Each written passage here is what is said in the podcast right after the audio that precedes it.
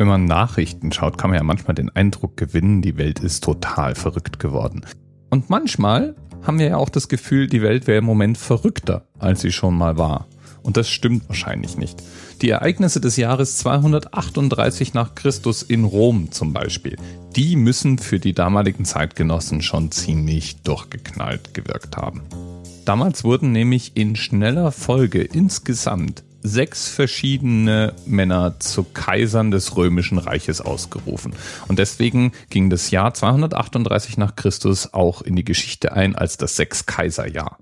Das Ganze fing an mit dem Kaiser, der seit 235 an der Macht war, Maximinus Thrax.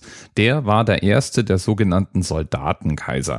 Das heißt, er wurde von seinen Legionen zum Kaiser ausgerufen, als er am Rhein einen Aufstand niederschlug und auch sonst allgemein hauptsächlich durch militärische Erfolge aufgefallen war. Allerdings hatte Maximinus nicht genügend Unterstützung im Rest des Reiches, um sich wirklich an der Macht zu halten. Das wurde sehr offensichtlich, als nach Unruhen in der Provinz Afrika der dortige Prokonsul Gordianus Anfang 238 in Karthago zum Kaiser ausgerufen worden war. Der war eigentlich gar nicht unbedingt von langer Hand geplant an diese Stelle gerückt, aber es hatte sich so ergeben und damit war man dann auch schnell dabei, den momentan Amtsinhaber Maximinus und auch gleich seinen Sohn Caesar Maximus zu Staatsfeinden zu erklären und ja, dann einfach mal mit manchen Gegnern kurzen Prozess zu machen. So richtig überzeugt war allerdings nicht jeder und so war ungefähr die Hälfte der Provinzstatthalter nach wie vor der Meinung, dass Maximinus der eigentliche Kaiser sein sollte. Und so kam es zu bürgerkriegsähnlichen Zuständen. Da wundert es irgendwie auch nicht, dass Gordianus sich nicht so richtig lange halten konnte. Der war am 19. März 238 zum Kaiser ausgerufen worden, zusammen gleich mit seinem Sohn. Beide trugen den Namen Gordianus und so gab's Gordian den ersten und Gordian den zweiten als gewissermaßen Doppelspitze an der Macht. Der ältere war schon um die 80 Jahre alt und war, als er ausgerufen war, auch nicht so wirklich begeistert von der Aussicht. Gordian II. als Mitregent seines Vaters starb dann im Kampf mit einem dem Maximinus gegenüber loyalen Statthalter und das war für seinen Vater ein derart herber Schlag, dass der sich eben auch gleich das Leben nahm. Wir haben also Maximinus, der zwar als Staatsfeind vertrieben war, aber eigentlich von sich behaupten konnte, als Soldatenkaiser mehrere Jahre legitim auf dem Thron gesessen zu sein. Dann hätten wir Gordian den ersten und den zweiten, die gleichzeitig für, naja, ungefähr drei Wochen lang an der Macht waren und jetzt beide tot waren. Maximinus hatte natürlich keine Intention, seinen Thron kampflos aufzugeben und machte sich deswegen auf den Weg nach Rom. Das hat dann in Rom mit jedem Meter, den der näher heranrückte, erstmal zu einer steigenden Panik geführt. Und die Senatoren versuchten in ihrer höchsten Not, sich auf einen anderen Kandidaten als Nachfolgekaiser zu einigen, noch bevor Maximinus auftauchen konnte. Ja, und das mit dem Einigen, das war nicht so einfach. Es gab zwei Kandidaten, Pupienus und Balbinus, und weil man sich irgendwie nicht verständigen konnte, wer denn jetzt nun der bessere Kandidat wäre, naja, hat man sie einfach mal beide ausgerufen. Sowas hat ja auch schon immer gut funktioniert. Wir werden aber nie erfahren, ob die in irgendeiner Form den Widerstand gegen Maximinus hätten organisiert bekommen.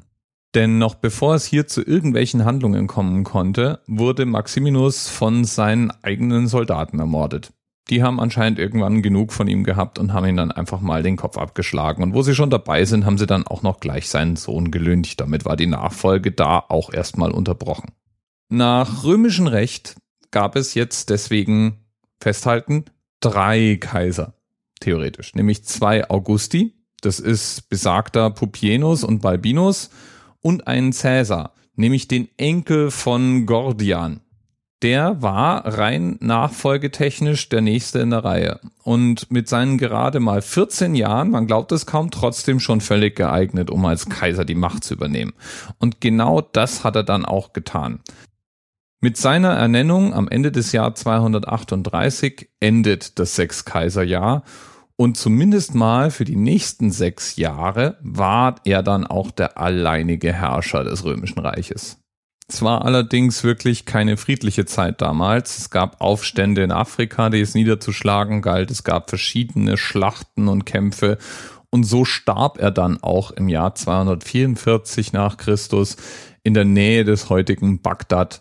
Und man weiß bis heute nicht, ob sein dann Nachfolger, der Kaiser Philippus, das arrangiert hatte oder ob er wirklich in einer Schlacht gefallen war.